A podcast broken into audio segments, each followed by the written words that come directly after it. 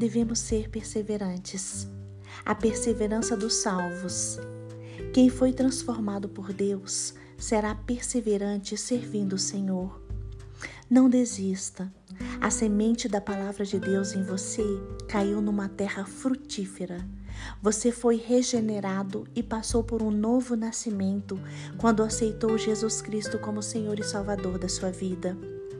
1 Pedro, capítulo 3, versículo 11 diz: Afaste-se do mal, faça o bem, busque a paz com perseverança.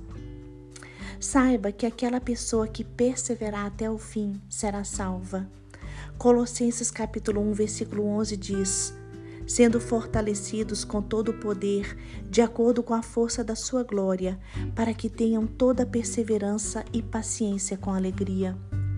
Aquela pessoa que perseverar receberá a recompensa que Deus tem preparado. Por isso, persevere na oração, persevere na fé, persevere no estudo da palavra de Deus, persevere na esperança, persevere em crer nas promessas de Deus. A promessa de Deus não muda. O que ele prometeu para você, ele vai cumprir. Deus sempre cumpre rigorosamente o que prometeu.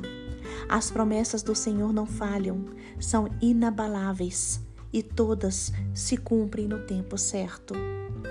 Josué capítulo 21, versículo 45 diz: Todas as promessas do Senhor à nação de Israel, nenhuma delas falhou, todas se cumpriram.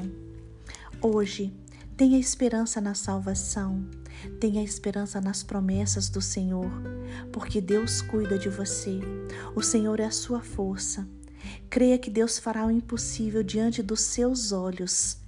Persevere e confie em Deus, certo de que no Senhor o seu trabalho não é vão, certo de que você é importante para o Pai, certo de que Deus trabalha em seu favor.